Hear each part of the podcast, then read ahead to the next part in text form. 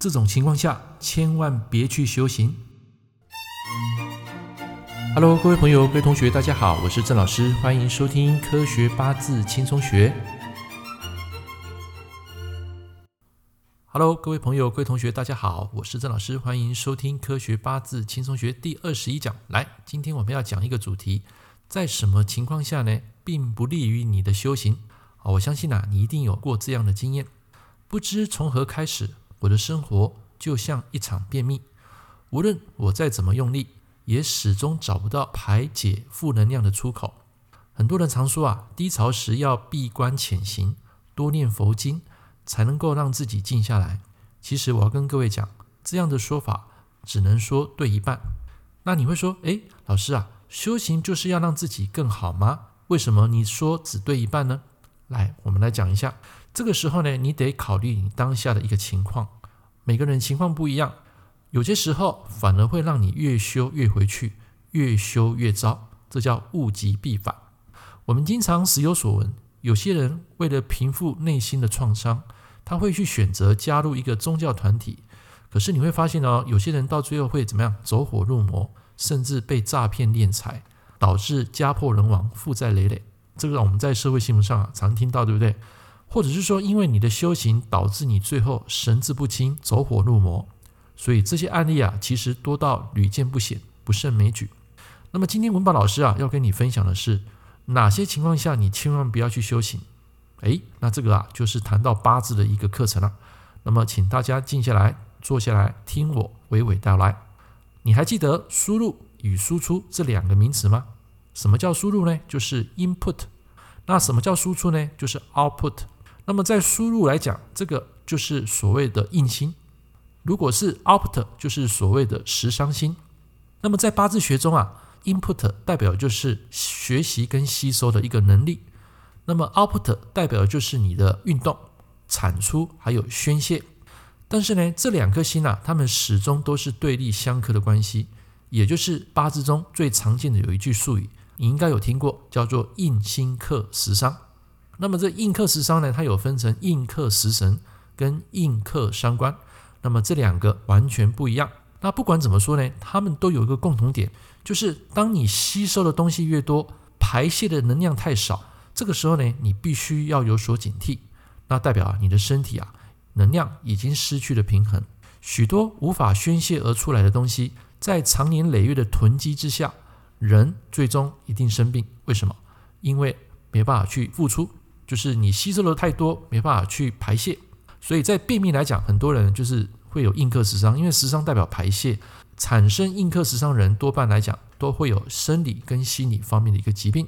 那我们来谈一下，如果是生理方面的疾病呢，容易出现什么样的一个症状啊？第一个就是食欲不振，第二个就是我刚刚讲的容易出现便秘，第三个代表你的咽喉会肿痛。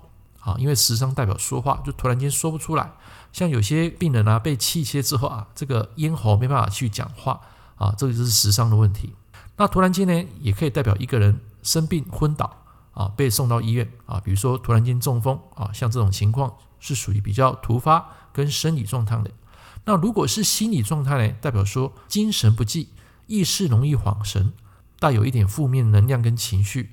你会发现说，全世界啊，没有一个人懂你的心。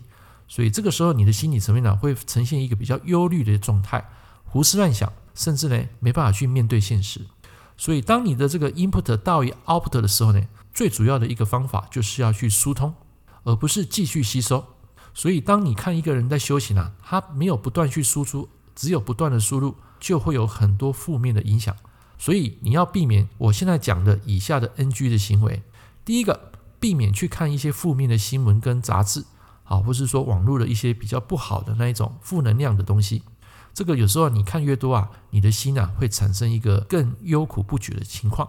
那么第二个，避免在印克时伤的时候呢，去念经去修行，因为这个时候你只会越念越回去，好，越没有办法去静下来。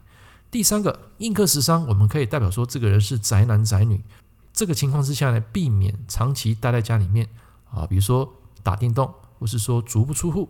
那像这种情况呢，对你的这个啊健康，还有就是情绪啊，多半很难得到疏解。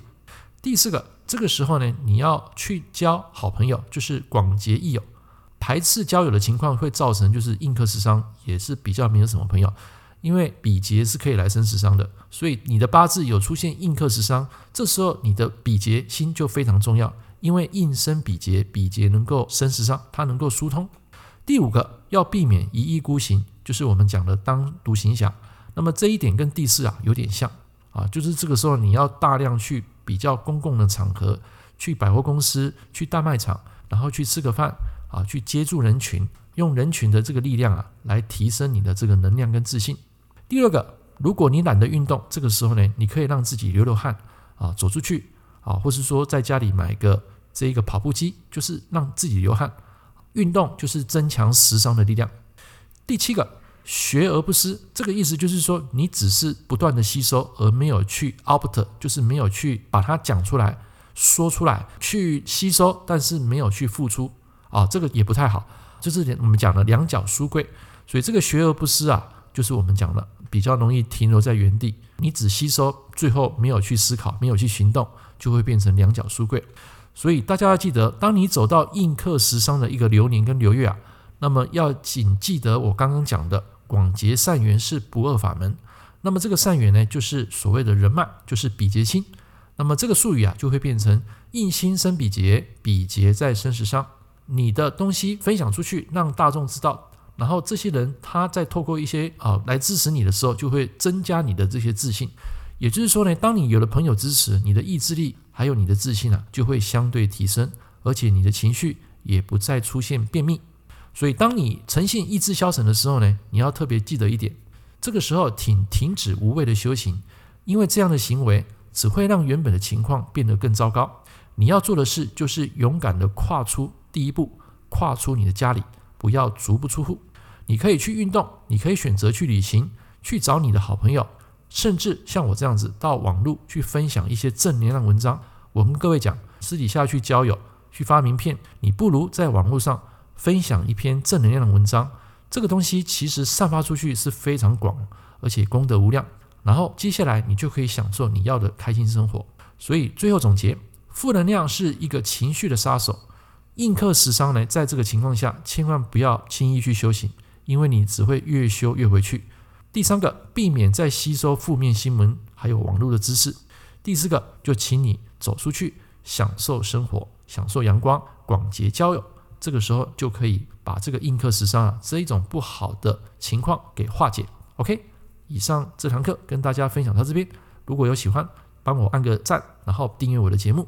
我们下一堂课见，拜拜。感谢您收听《科学八字轻松学》，我是郑老师。如果你喜欢我的节目，欢迎订阅我的频道。